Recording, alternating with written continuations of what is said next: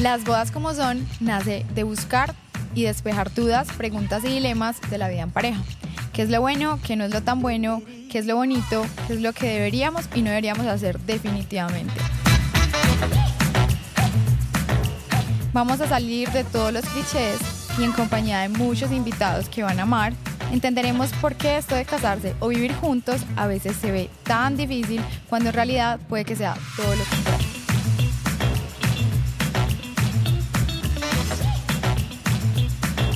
Hola, hola, ¿cómo están?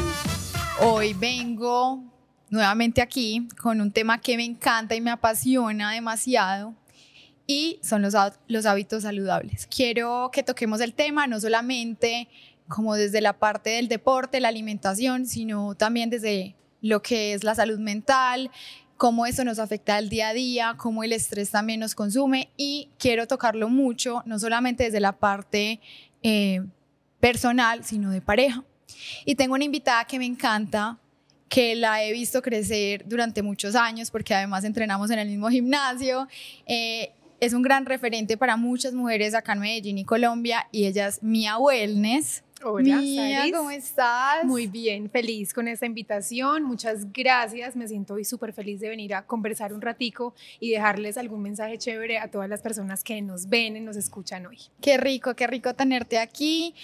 Eh, yo siempre intento que mis invitados se presenten. Quiero que nos cuentes un poquito cómo llegaste a ser Mia Wellness, cómo de dónde llegó eh, este personaje a ti, entonces cuéntame cómo fue ese proceso. Bueno, creo que a ti te tocó un poco y todo porque pues eh, empecé como a evolucionar, digámoslo así, cuando comencé a hacer ejercicio como mucho más juiciosa, más consciente, siempre había tenido muy buenos hábitos, pero no me había ido como tan profundo. Entonces, digamos que en ese descubrimiento de mi propio cuerpo, esas ganas de estar cada vez mejor, de sentirme mejor conmigo, eh, obsesionada por querer tener un cuerpo que se viera como lo veía en las revistas, empecé como a irme mucho más profundo, empecé a estudiar, empecé a conocer y finalmente pues me acerqué muchísimo, ya no tanto desde el fitness o desde cómo me veo, sino más desde una onda de bienestar.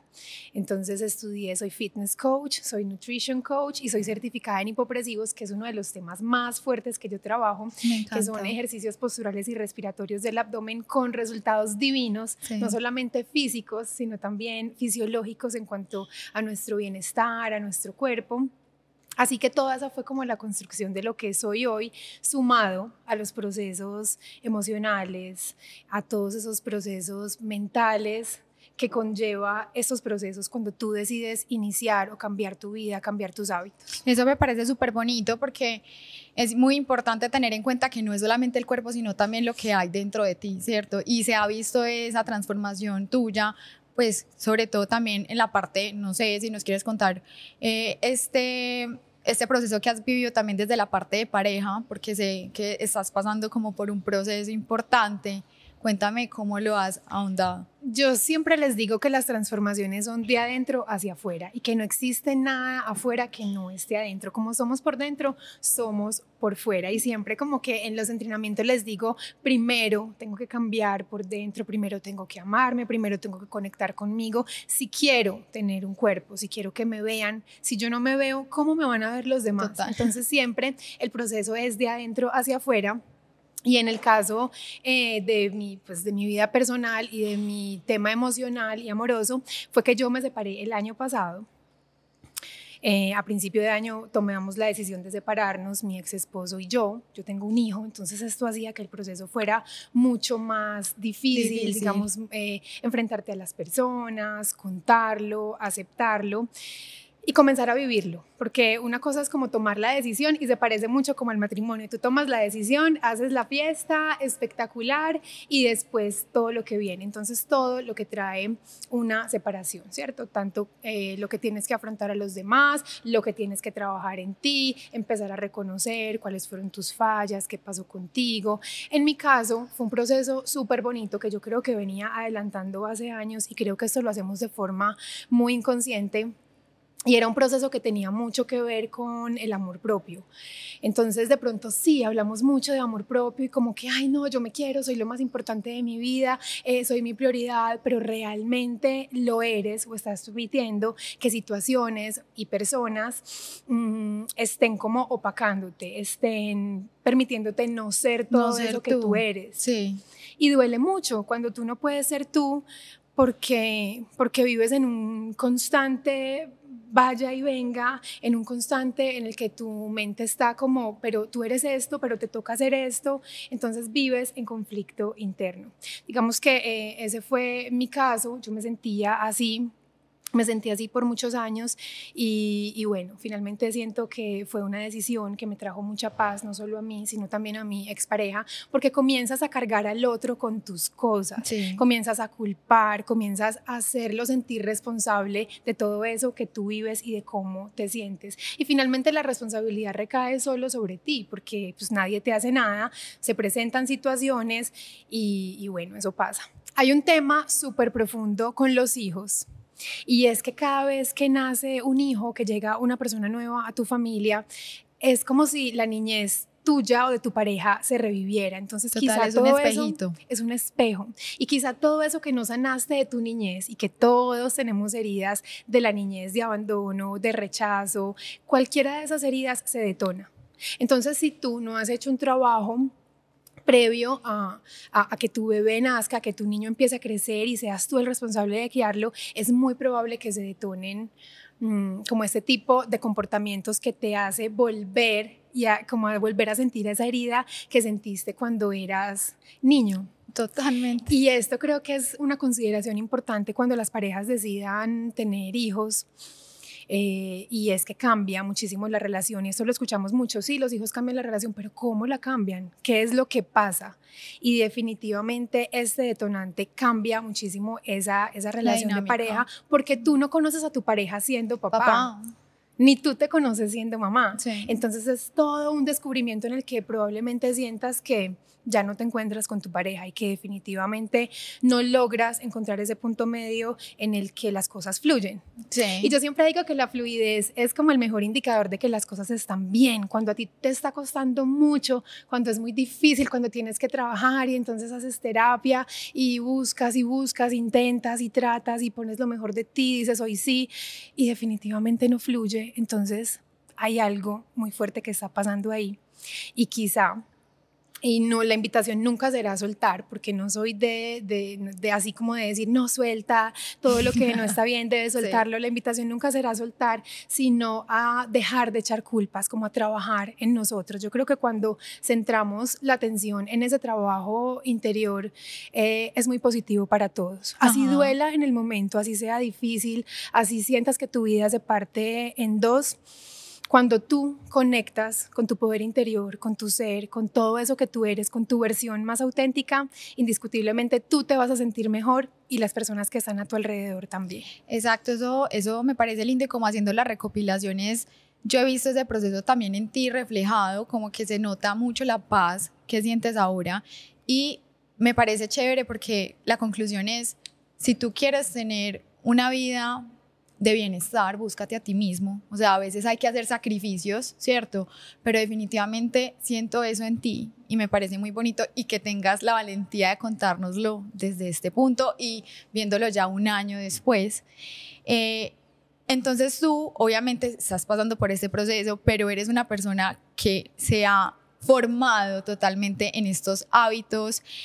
¿Qué recomendaciones le puedes dar a una pareja para como empezar a proyectarse en un bienestar, porque sé que no solamente que el deporte, que la comida, son muchas cosas. Entonces cuéntame como un poquito de esto. Exacto, primero entender que los hábitos no es solamente como, ay, yo como y hago ejercicio. Los hábitos no son eso, los hábitos es todo lo que hacemos repetidamente. Entonces tiene que ver con tus rutinas, tus rutinas de autocuidado, cómo duermes, cómo comes, evidentemente, qué tanto descansas, qué tanto trabajas, ¿cierto? Todo lo que hay en tu vida se convierte en un hábito. Sí. Y digamos que hablar de hábitos saludables tiene mucho que ver como con esa capacidad de los dos de crear ese espacio en el que se encuentran en todos esos hábitos. Entonces nos casamos, empezamos a vivir con nuestra pareja e inicialmente somos muy comprensivos y de pronto muy complacientes, ¿cierto? Porque acabamos de casarnos, entonces obviamente estamos en luna de miel y lo que queremos es estar súper bien, ¿cierto? Como, no, entonces no, yo definitivamente yo no lavo un plato, entonces, ay, bueno, yo los voy a lavar por ti. Y a medida que pasa el tiempo, siento que esto puede volverse algo que disocie un poco a la pareja si desde el inicio no se habla. Entonces aquí va a ser muy importante como esa comunicación en cuanto a qué hábitos tienes tú y qué hábitos tengo yo. Imagínate cómo será una pareja de dos países diferentes. No, pues impresionante, la cultura es completamente diferente. Yo me imagino el caos, incluso mi mejor amiga, el esposo es alemán. Entonces llegar a esos, esos puntos medios fue complejo, pero obviamente llega el momento en que se van entendiendo. Claro que sí. Nosotros vivimos en Medellín y yo creo que aquí hay un tema... Mm, en el que digamos que los hombres han sido muy atendidos siempre por la mujer, ¿cierto? Como que siempre el hombre ha esperado que la mujer atienda, porque por muchos años y nuestras generaciones atrás han sido las mamás que están siempre en la casa, como que eh, yo cuido a mis hijos, estoy en la casa, la casa siempre está perfecta y han sido como las que se han encargado de ese rol que llamamos femenino, pero resulta que en todos habita la energía femenina y masculina. Entonces me parece que en ese momento es muy lindo hablarlo con la pareja y entender que esa energía, que este mantener la casa bien, nos corresponde a, los, dos. Incluso yo lo hago mucho con mi hijo y, por ejemplo, le enseño a lavar platos, a cuidar las plantas, a cocinar, que ellos vayan como sensibilizándose y que no sientan que es un rol únicamente femenino, porque vivir en la casa es de todos, todos tenemos que aportar y ayudar y conversarlo con la pareja es clave. Eso me parece súper importante porque es una comunicación efectiva que tenemos que tener todos en la casa y no solamente lo que decimos en parejas, ustedes tienen hijos, definitivamente es formar el hijo desde el primer momento con ese concepto.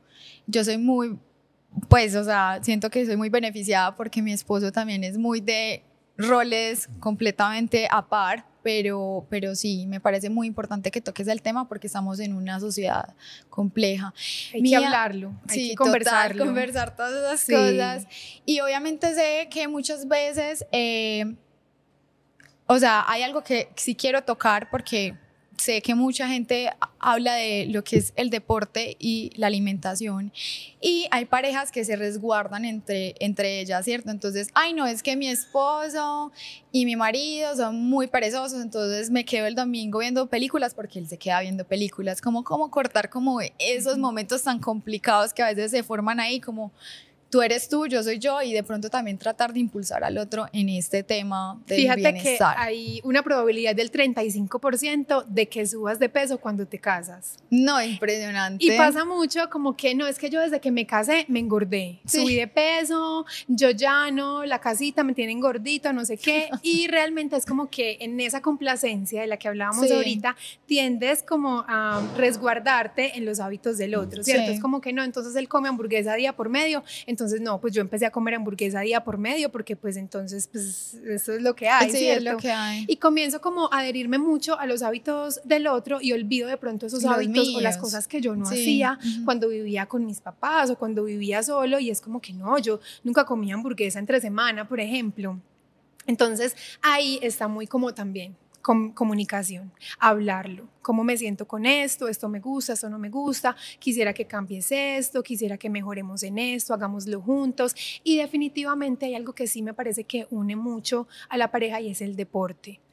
Yo sé que hay personas que definitivamente dicen yo soy sedentario, voy a hacer siempre, no me interesa, pero si tienen la oportunidad, dense la oportunidad.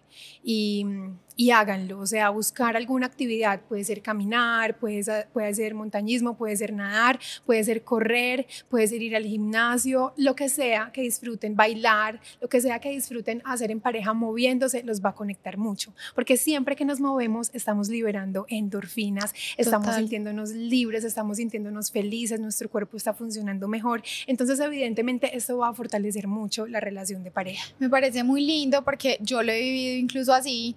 Mi esposo es enamorado de las bicicletas, yo no tanto, pero me encanta el gimnasio, pero encontramos un punto en común que nos gusta caminar.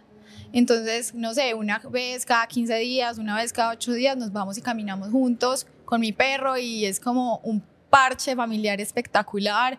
Entonces sí siento que es importante como tener esa, ese encuentro entre los dos. Sí, y sí creo, sí, creo que las mujeres tenemos ahí un rol importante porque nosotras jalamos muchísimo. Jalamos muchísimo y si bien eh, el hombre es el que tiende a dar como la dirección de la relación, somos nosotras quienes estamos ahí cuidando y construyendo esos hábitos. Porque finalmente en la casa se come lo que tú como mujer merques, que casi siempre somos las mujeres las que mercamos, y lo que se cocine, sea que lo cocines tú o que lo cocine la persona que te ayude, pero, pero siempre somos como nosotras las que estamos ahí liderando, llevando como la pauta de la casa. Entonces sí depende mucho de nosotras y que la invitación sea siempre desde el amor y no desde estás gordo, no me gusta cómo te ves, que es muy importante. A las mujeres nos encanta que físicamente el hombre Sí, o para el hombre también. Atractivo, claro, lindo. es importantísimo cuidar esa parte física que también de pronto en algún momento nos han dicho, no, no importa, la parte física, obvio que importa, importa. pero también el cómo me siento, cómo está mi salud mental, porque movernos le aporta muchísimo a esa salud mental que a veces estamos muy estresados, tenemos mucho trabajo, tenemos situaciones difíciles y de verdad que es un momento de desconexión de ese día a día, pero de reconexión con la pareja. Ay, no, mía, me encanta. O sea, creo que nos has dejado unos tips impresionantes. Yo no sé si quieres como para recapitular un poquito cuáles son como las últimas enseñanzas o ideitas que se te vienen en la cabeza para dejarle a los oyentes sobre la vida saludable. Saris, yo creo que lo más importante es una invitación siempre desde el amor, una invitación con amor y desde el amor propio, desde cuídate yo me cuido, tú te cuidas y entre los dos nos cuidamos. Siempre tiene que venir de ahí, independiente de las formas físicas, siempre tiene que haber ese mensaje de amor propio y de autocuidado, que es importantísimo y que de pronto los hombres no tienen hoy tan fresco o tan presente, pero siempre el autocuidado será lo que nos ate muchísimo a nuestra pareja. En mi caso, yo soy un poquito impositiva.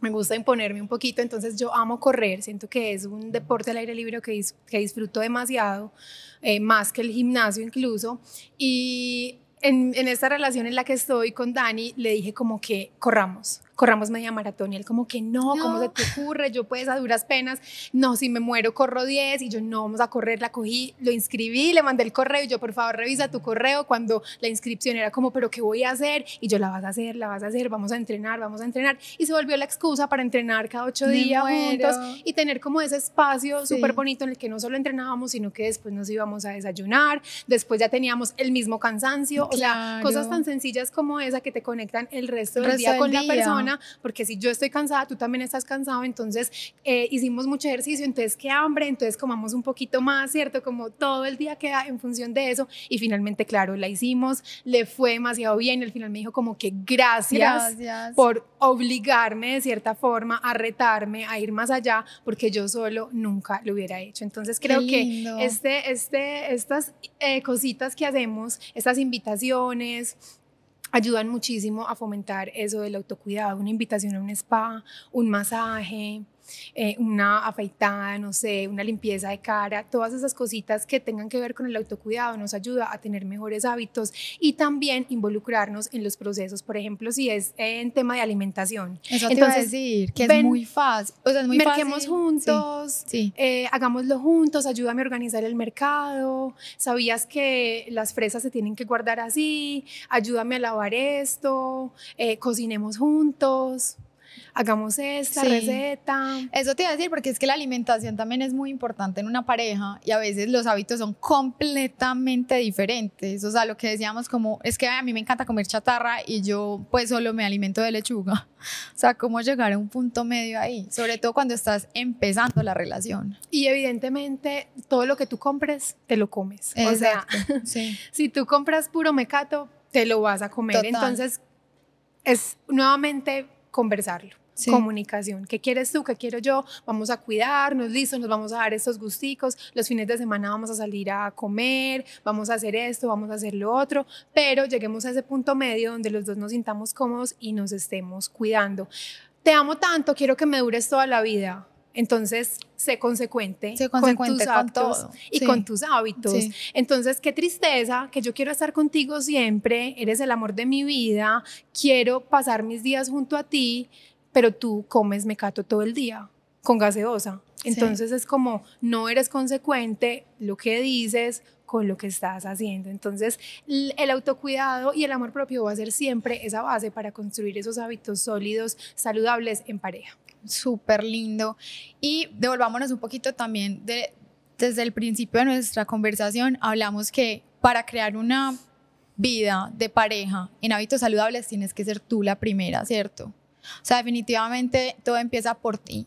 Entonces, si una de nuestras mujeres, de nuestras chicas que nos escuchan tanto, quieren empezar este estilo de vida, ¿cuál es la primera recomendación que le quieres dar? O sea, como, ¿cuáles son esos tips que necesitan como para empezar? Porque sé que hay mucha resistencia al principio, ¿cierto? Sí, la primera es saber cómo está mi cuerpo cómo está mi cuerpo por dentro. Entonces no es a la loca porque yo vi un post en Instagram que dice come lechuga por siete días para ser más saludable, lo voy a hacer, ¿cierto? ¿Cómo está mi cuerpo? Una vez más, el autocuidado, exámenes médicos, saber que estoy bien y ahí sí, Mm, me llama la atención el ayuno, ah, me llama la atención eh, comer más vegetales. todos esos pequeños cambios tienen que ir siempre acompañados de ayuda médica. Evidentemente, ese es el primer paso, que tú sepas cómo está tu cuerpo por dentro y después empezar a hacer esos pequeños cambios, desde que mercas, desde cómo se ve tu nevera. Cuando abres tu nevera, ¿qué hay? Están todas las frutas y los vegetales haciéndote así, listos, fresquitos, dispuestos para comértelos, o hay una cerveza, un paquete tirado. Desde ahí empiezan como esos hábitos en cuanto a la alimentación. Y en el deporte, que no tiene que ser eh, un deporte como tal, sino movimiento. El primer paso es identificar qué me gusta dónde me siento libre, feliz, tranquilo, pleno y se me olvida que todo existe, dónde estoy conmigo. Y puede que no lo encuentren en el primer deporte, que es que lo que pasa muchas veces es que la gente no se va a un gimnasio y dice, odio los gimnasios esto no es para mí. Eso no es para mí y se quedan ahí, entonces pasan meses y ya dicen, no, es que yo no sirvo para hacer deporte, sabiendo que hay muchas posibilidades. O es muy aburrido, entonces tú empiezas a nadar, empiezas a caminar, de pronto te inscribes a un grupo de running y te animas porque tienes un montón de amigos, eh, o de pronto comienzas a saltar la cuerda, o sea, hay infinidad de formas de movernos y el movimiento siempre va a ser la base. Cuando yo me muevo, entonces mi cuerpo va a estar mucho más dispuesto a los alimentos que les voy a dar y va a estar mucho más receptivo a toda esa información que no solamente viene de la comida, sino también de todo lo que está afuera. Cuando yo me siento bien conmigo, cuando estoy feliz, yo busco escuchar contenido como este, contenido de valor que me aporte, no busco como escuchar eh, cositas que de pronto no le aporten tanto a mi vida, entonces se convierte esto como en un círculo virtuoso en el que yo me muevo, como bien, me hidrato y de ahí vienen un montón de cosas. que siguen siendo salud para ti que siguen siendo hábitos saludables en cuanto a lo que veo, las personas con que me relaciono, cómo duermo, mi higiene eh, oral, todo lo que tiene que ver contigo, todo, todo ese autocuidado del que hemos hablado. ¿Y cómo te parece eso del 80-20? Porque muchas veces también se trabaja como el 80% estoy como en este estado de alimentación súper balanceada y un 20 también en que me puedo descachar. Es lo ideal. ¿Cierto? No existe la luz sin la oscuridad, digámoslo así. No existe el yo querer sentirme demasiado bien, desinflamado, eh, fuerte, sin la inflamación, por ejemplo, que me generó X alimento, que ya sé que me cae mal. Entonces, digamos que ese balance, eh, el 80, el famoso 80-20 es perfecto, más en una pareja porque es, listo, salgamos hoy, tomémonos unos cócteles, comamos, pero mañana volvemos a nuestros a nuestra vida normal y eso me parece muy importante también recalcarle a los oyentes porque es que no es que tú tengas que ser pues la persona perfecta porque es que no hay nada perfecto en una relación y mucho menos en hábitos, sino que es darnos esos gusticos también y tener una vida balanceada. Así es, y es importantísimo, porque ahí es donde está el disfrute. Y no existe nada mejor que disfrutar con tu pareja, estar con él, hacer actividades que les gustan, que los desconectan del día a día. Entonces, maravilloso, ese 80-20 es necesario. Total, y yo siento que además de empezar con el 80-20, que también es difícil, porque es que uno no cree, pero también llegar al 80% de tu vida es complejo. O sea, son como pasos chiquitos. No, o sea, como que esta semana voy a salir a caminar, no sé, dos veces a la semana, 15 minutos y así se va construyendo el hábito. O sea, no necesariamente es yo voy a sacar todo de mi nevera, de voy a empezar a hacer gimnasio todos los días, porque definitivamente es un hábito complejo de un momento para otro. Así es, es paso a paso. Digamos que yo no cambio mis hábitos o tengo los mejores hábitos del mundo de un día para otro. Es una construcción de años y esto siempre lo hablo eh, con las niñas que están conmigo en los talleres.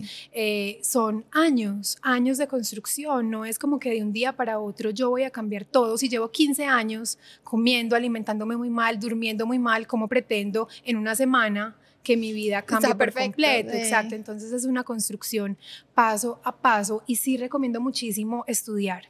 Yo no puedo cambiar lo que no conozco.